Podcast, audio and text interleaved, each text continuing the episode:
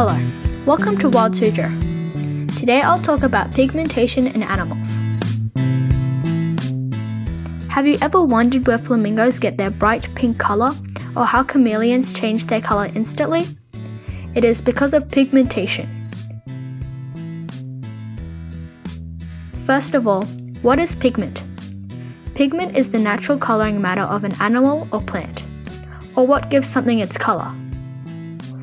Organisms can get their pigment either from food or they can make it themselves using their melanin. For example, a way an animal gets their pigment from their diet is a flamingo.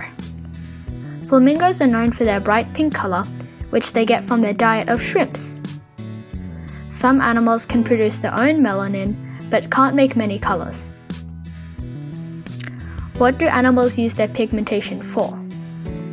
It can be used for protection, meaning camouflage, mimicry, or warning.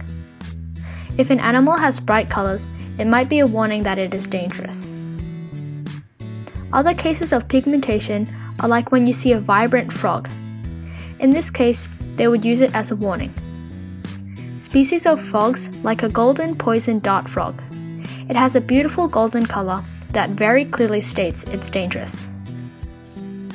Probably one of the most common ones you have heard is a chameleon camouflaging.